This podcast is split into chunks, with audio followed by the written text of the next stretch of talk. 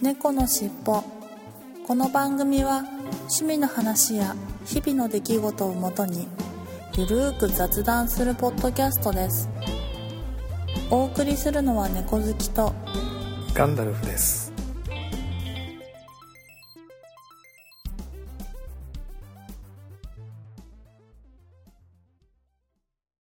猫のしっぽ。猫のしっぽポッドキャスト第512回始まります。今週もまたまた猫好きさんとスケジュールが合わずというか、ちょっとここのところね、えーまあいろいろとある事情でなかなか猫好きさんとスカイプ収録ができなくて申し訳ないんですが、私の一人喋りになります。ご了承ください。いや、ちょっとね、当分一人喋りが続きそうな感じですね。寒いですね。横浜北部なんですが、今日は雨、昨日がもう雨で、ポツポツ来てたんですが、今日ちょっと降ったり降らなかったりみたいな感じですけど、気温が一気に下がって、もう昨日から長袖ですよね。ちょっと半袖じゃ寒いなっていう感じの日々が続いてます。はい、皆さんはいかがお過ごしでしょうかはい、それでは本編に行ってみたいと思います。猫のしっぽ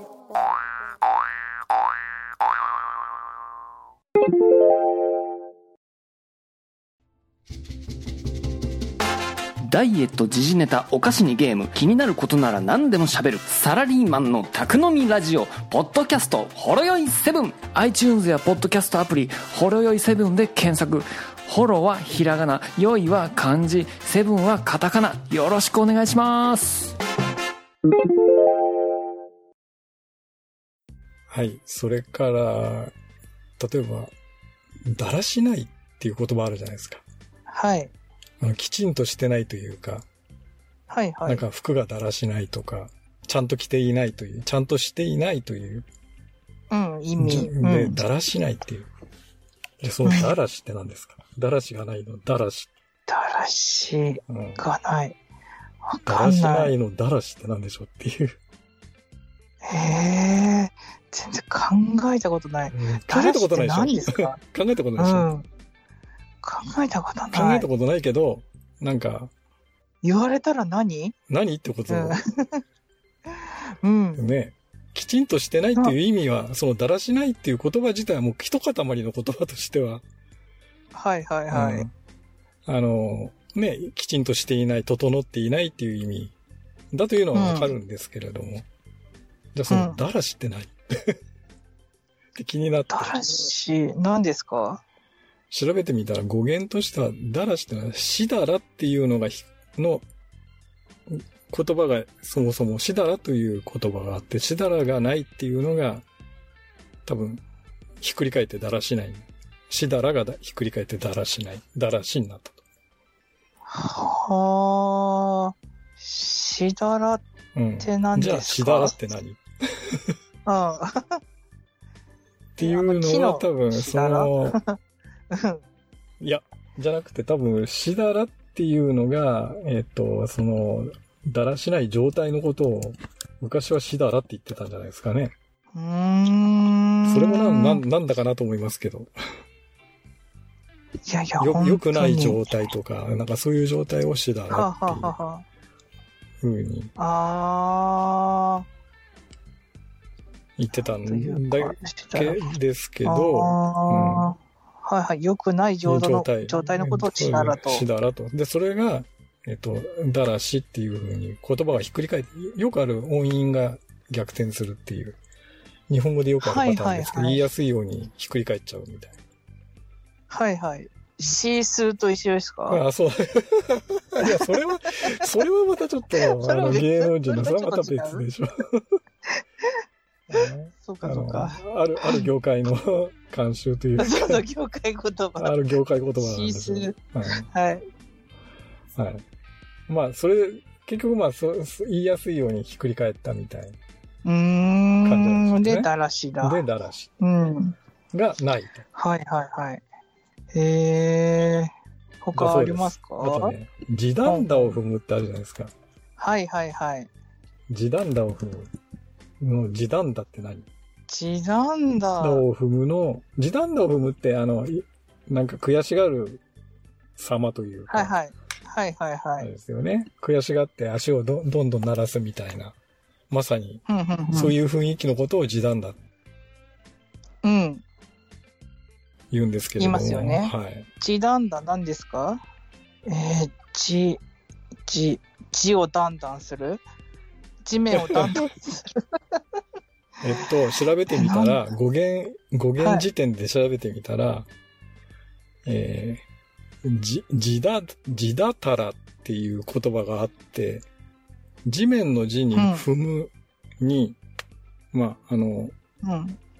なんか、鞘みたいな、じ難しい字なんですけど、地だたらっていう言葉があ、そもそもあって、それがほうほうほう。変わって、地団打に転転換したっていうふうに書いてありますけど、じゃあその地だ、地だったらの何っうん。ていうと、はい。たたらって、あの、要は、鉄を製鉄する、たたら製法っていうのが、あの、あーはいはうちの田舎のはい出雲とかそういうところにあるんですけれども、はあ要はそ、の足、足踏み式のあの、不意語、たたらっていうんです。はあうんうんうん。あの、空気を送り込むのをたたらっていう。ほうほうほうほまあ、それがなまって、時だ、だの語源だ。う。ん。だたたらを踏むっていう風にも、あの、要は、あ足をちょっと、あの、ふ踏み外すっていうか、たたらを踏むっていう言葉もあるんで、まあ、それと似たような言葉にもあありあますけどねーって。ことなんですね。はいへえ。なので、時だたらがそもそも時短だに変わったと。言いやすいように変わったと。ほうほう非。常にまあそういう古い言い回しうんうんうん。ということで、これもあの、言葉は知ってるけど語源はわからないという、ほうほうほうほはい、例になるのかなと。う。へえ。だからそういうふうに語源を知らないけど、言葉としては知っているので、うんうんうんうん。使ってる言葉って結構ありますよねっていうのはまあ今回の趣旨ではありますけど、そもそものね。ああ。うん、気にしないよねうん、そうそうそうそう。いや、気にしないですね。結構なんか北海道弁とかうんもさらっとし言ってるけど、結構北海道弁はどちらかというと、アイヌの人の言葉が、うんあの由来だっていうことが多多い。多いですよね、北海道の場合は。うん、うんちょうどなんか今朝母となんか電話で話して、うん。なんか、ダハン国ってえ、あの、なんか、言われて、はい。いや、なんかちっちゃい子が、なんかダハンこいてて、さあ、みたいな、はい。うん？なと思って、なななんですか、それ？そう、ダハン国って私、もうほ、なんか知らなくて、はいなんか調べたら、なんか北海道だ弁だったらしくて、そはいのダダをこねるとか、わがままを言うって。いうことを、はいダダハン国だったり、ダハン国って、打反を国っていうことなんですよね。国っていう、そうですね、言うらしくて、はい。いやはい。言わない。そんな言葉あるんだね、とかって思って 言わない。それ考えたら、それ、打反も何なんだろうとか思いながら、うんうんうん。いや、ね、わかんない言葉多いですよね。多いよね。あの、突き詰めると語源ってなんだよねうって。いや、ほんと、いや、最後になりますけど、例えば、あっかんべーってあるじゃないですか。うん。あっかんべーって何？うーん。あかんことをべーってすること？関西弁、急に。ね。あいきなり関西弁になってあかんべー、ますけどそうそうそうそう。あの、動作としてあれだよね。目を、指で目を下に下げて、下げて、広げるみたいな。広げて、下をベーと出す人をと。出すことを、あかんべーって言いますうんね。はい。ああかん、べーあ。かんことって、いや、いきなりそこだけ関西弁ですか 関西弁。いやいや。あの、調べてみたら、はい。あっかんべの、まあ、べは多分、下をべーと出すっていううんうんうんことで。すが、あっかんのとこは赤目っていうのがなま、なまってあかん。赤いう目。目のことで、あ、うん。けど、まぶたをこう下にずり下げて赤いところを、目の赤いところが見えるじゃないですか。あまぶたの見える見えるうん。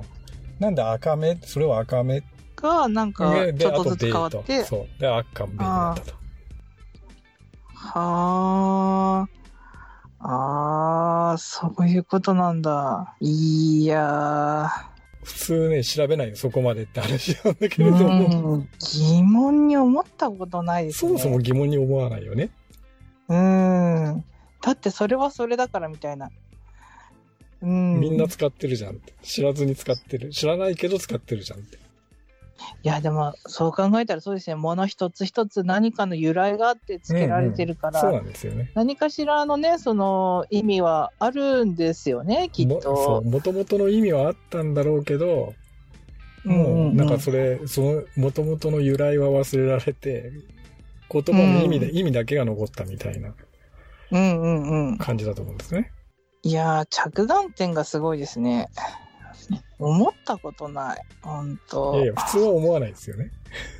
いや、そうそうそう。あんま思わないですよね。気に、気にしないよね。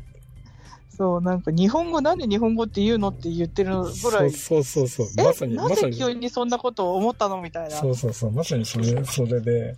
でもなんか気になると、なんかひたすら気になるじゃないですか。調べないと。いやー、ねそうですね。言われてみればでもそうですね。一度気になっちゃうとなんか調べて、すっきりしないとなんか、ね。うん。はいえ、でもそういうのって覚えてられます？いや、あの、調べて一回、すっきりするともうそれで忘れちゃいますね。そうですよね。また忘れちゃいますよね。忘れた頃にまた気になって、調べてなんだっけなんだっけとか。そうそうそう、あれだった、あれだったってそうそう言って。そう。で、また忘れますよね、きっとね。はい。そうなんです。いやー、でも調べたりすると楽しいですよね、うんそうやって。まあそうやって、ね、あよっぽど暇だねって言われるんだけど、よくうちの嫁ちゃん、いちいちそんなの調べるんかい。いや、でもいいと思います、探求心があって。まあね、探求心がね、ああるとはいあれなんですけど、まあ、そういったキリがないんで、あれなんだけれども、うんうんはい。ある意味そういう意味で、じゃあ、スッキリのスッキリって何とかね、気になりだすと、うんうんまあ何でも気になっちゃうんで、でもう本当にキリがなくなっちゃうと。うん。うん。いや、でも楽しいですよね、言葉って。そうやっていろいろあって。いろいろ調べると、うんこの前のね、変な日本語じゃないけど、うん。結構楽しめますよね。いや、楽しめますね。昔はよく辞書をね、辞書を読み物のように読む人がいたりとか、そういう楽しみ方もあったじゃないですか。別に意味を調べる、普通に言葉の意味を調べるんじゃなくて、うんうんうんうん。適当に開いたところを読んでみるとかっていう。うんうん。で、書いてある意味がなんか文学的だったりして楽しいよねみたいな楽しみ方も、辞書の楽しみ方が別の楽しみ方があるみたいなうんうんうん。こともあるんで、まあ、言葉というのは非常に面白いなというのを、そうですね。はいまあ、再再認識した本編でしたということで、今週の本編は日本語の謎の話でした。はい。はい、ありがとうございました。猫のしっぽはい、それでは、東京シークレットカフェのコーナーに行ってみたいと思います。2週間ぶりですが、今週はですね、I Keep Falling in Love with You という曲をご紹介したいと思います。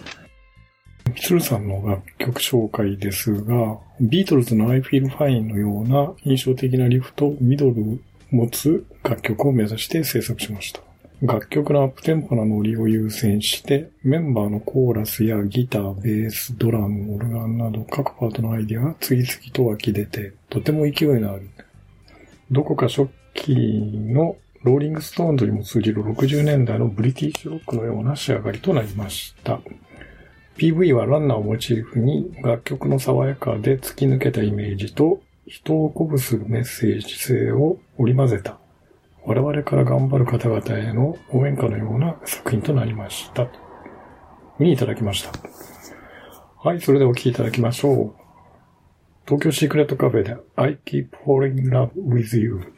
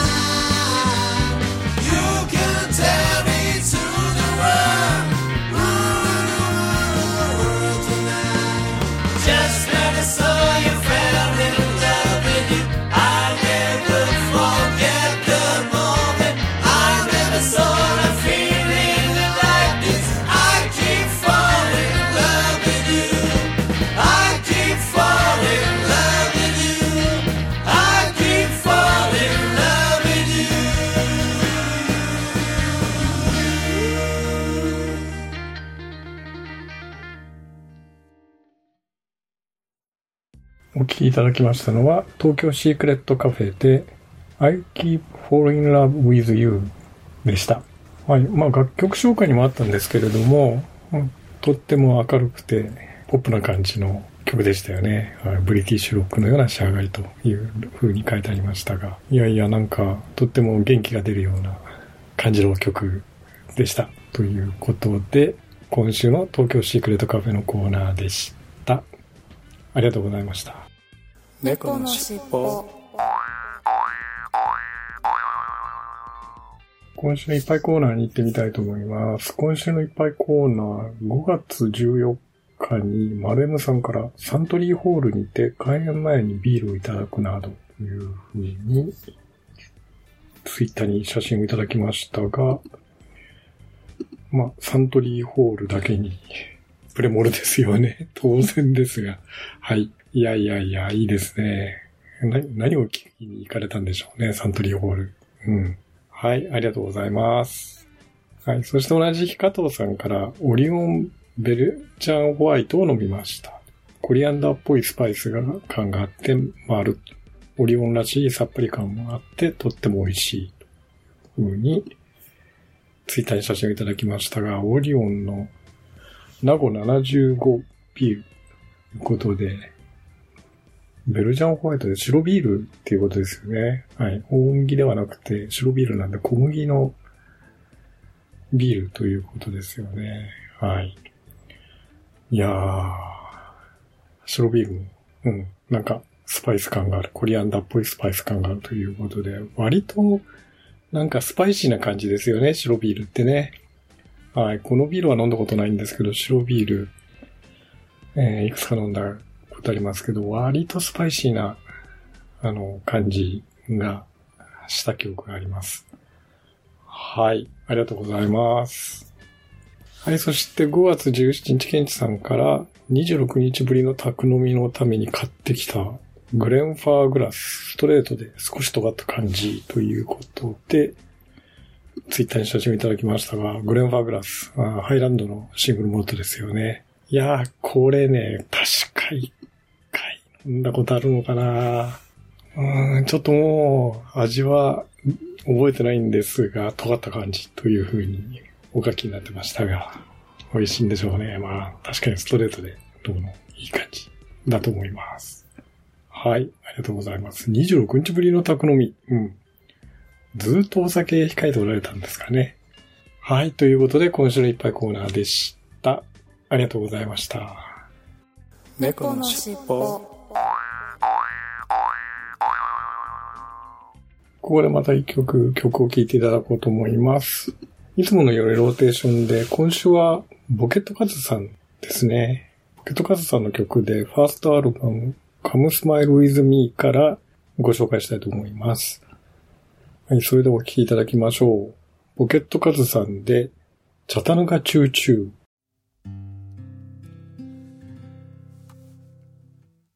Pardon me, boy. Is that the Chattanooga choo-choo? Track 29 Boy, you can give me a shine. 赤坊さん、あれがチャッタルがチュチュ29番線。特急券あるかい赤坊よ、それに小銭も少々。ありがとうよ。靴もピカピカ。さあさあペンシベニアステーションを4時発。漫画でも読んでりゃもぼちもは。食べなよディナーうまいよ旦那。ハムエッグはキャロライナ。汽笛がビートを刻めばシュッシュポッポテネシーはすぐそこ。石炭クベロ車輪よまれうチャタルが到着。ワンワンワンワンワンワン。ワンワンワンワンワンワンワンワン。ワンワンワンワンワン。ワンワンワンワンワンワンワン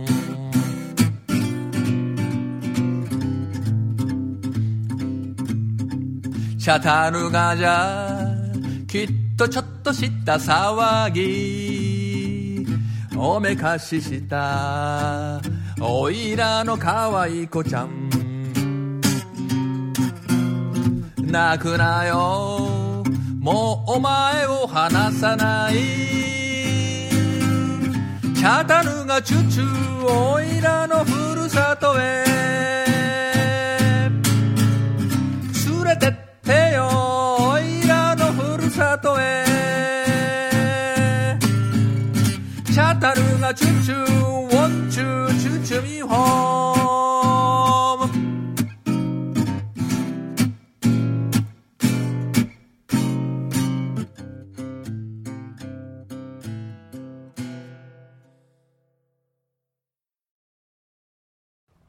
いただきましたのは、ボケットカズさんで、チャタヌガチューチューでした。曲名を見てなん、なんか聞いたことないな、全然聞いたことないなって変わった曲名だなと。タイトル変わってるなと思いながら聞いてたんですが、ちょっとそれで気になって調べてみたらですね、インターネットで調べてみたら、これグレン・ミラーのっていう、あの、方の、えー、ビッグバンドでやった時の曲っていう、グレン・ミラー楽団のビッグバンドでやった曲ということのようですね。はい。いや、すごいですね。なんか、カズさんいろいろご存知なようで、えー映画音楽にもなったっていう風に書いてあるんですけれども、すごいですね。1941年頃ですかね、グレン・ミラー楽団の曲っていう風になってますね。はい。いやいや、全然知りませんでした。オリジナルというかね、オリジナルの曲、元になった曲が。いや、とってもなんか、これもいい感じで、オリジナルの曲の雰囲気もよく出てたような感じがしました。はい。ということで、今週の一曲コーナーでした。ありがとうございました。猫のしっぽはい、今週のいただいたお便りコーナーに行ってみたいと思います。いつものようにツイッターのハッシュタグ、シャープ猫のしっぽタットマーキャッツテロポッドキャストの公式アカウントにいただいたメッセージを順番に紹介していきたいと思います。5月16日、加藤さんから、全体的な意味は知っているけど、名詞的な部分を知らず、なんとなく使っている言葉って結構ありますよね。餅巻きは自分の子供の頃一度体験したことがありますが、その時はちゃんと袋に包んであった気がします。いただきました。はい、ありがとうございます。うん。餅巻きちゃんと袋に入れてあったんですね。いや、私、子供の時も裸で単に餅をそのままバラバラ巻いたような気がして、なんかそんな丁寧に袋に包んであったなんてことはなかったような気がしたんですけどね。はい。はい、ありがとうございます。そして5月17日、アポロさんから令和5年5月16日、アップルポッドキャスト、拝聴日報というふうにいただいてまして、たくさんのハッシュタグの中に猫のしもの511回を聞いていただいてます。ありがとうございます。はい。そして同じ日、ケンチさんから、511回拝聴は新聞に、地味猛量という熟語、なんとなく読めそうで読めない意味は不明、意味不明熟語。使うこともなさそう。恥ずかしながら知らないことがいっぱいです。というふうにいただきました。はい、ありがとうございます。いや、地味猛量。これね、なんとなくは読めるんですよね。うん、書けって言われると、まず、まず書くことはできないんですけど、書いてあるのは、まあ、あの、言葉知ってたんで、地味猛量っていうのはね、読めるんですけれども、うん。まあなんか、怪しい、あの、妖怪のような感じの人、人というか、っていうのが、まあ、地味猛量っていうことなんでしょうけど、いやいや、まあ普段使わないですしね、新聞に載ってるっていうのも、まあ、まあ、地味猛量が載ってるとすると、なんか怪しい人がいっぱいいるとか、まあなんかそういうような意味合いだとは思うんですけどね。はい、ありがとうございます。はい、そして5月18日、イクラムさんが、猫の尻尾の511回を聞いていただいてます。ありがとうございます。はい、ということで、今週のいただいたお便りコーナーでした。ありがとうございました。猫のしっぽ。エンディングです。オープニングでもお話ししましたが、今週も一人喋りで、なんとか乗り切っていますということなんですが、いや、最近あの、いろいろ物が壊れるというかですね、それで買い替えるものが多くなって、つい最近もあの、インクジェットのプリンター壊れまして、ついに7、8年騙し騙し使ってたんですが、黒だけ全く出なくなりましたね。他カラーはなん、カラーのインクは出るんですけど、黒だけ全く出ないんで、もうほぼ使い物にならない。もう泣く泣く買い替えましたが、今まであのカートリッジ式のインクジェットを使ってたの、プリンターを使ってたんですけど、もうさすがにランニングコストに耐えきれず、今回はちょっとあの、ボトルタイプの、ボトルで補充するようななんかタンクタイプのインクジェットに買い替えましたね。そういう機種。ちょっと高かったんですけれどもね。まあ、それでランニングコストで元が取れればいいかなというふうに思ってるんですけれども。まあ、どうなんでしょうね。なんか、やっぱりちょっとメーカーも変わったりして、微妙に使い勝手が悪くなったり、まだ使い、あの、まだまだ使いこなせてないっていう感じですかね。ちょっといろいろ印刷するときに戸惑ったり、うん、コピー取ったりするときに倍率がうまく設定できなかったりとか、なかなかまだ慣れなくて戸惑ったりしてるんですけれども、ちょっと調べながら使いこなしていきた、いければな、というふうに思ってます。はい。ということで、いつもできますよ。次回も聞いてくださいね。